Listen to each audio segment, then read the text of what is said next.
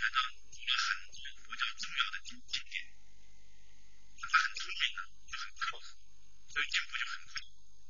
这几年，由于全奘他这个善善于融汇各个名家的这个佛教理论，又常常能提出自己的见解，所以让长安的就说玄奘是一个无名的千里驹啊。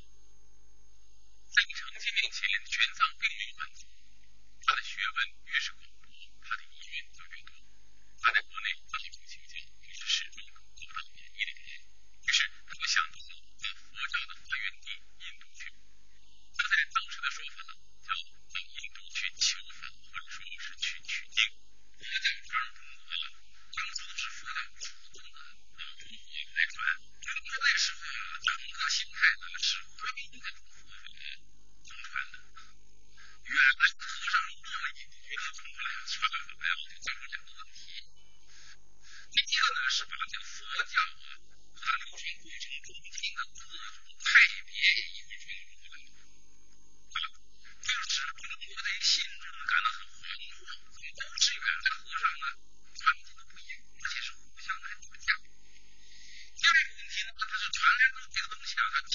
之一，啊，经过翻译翻译中文。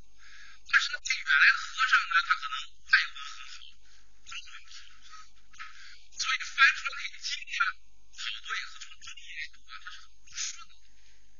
这样呢，就促使中国的这些僧人就有了这么一个冲动，就是我们是不是到底要到你这个佛诞生的地方去看看啊？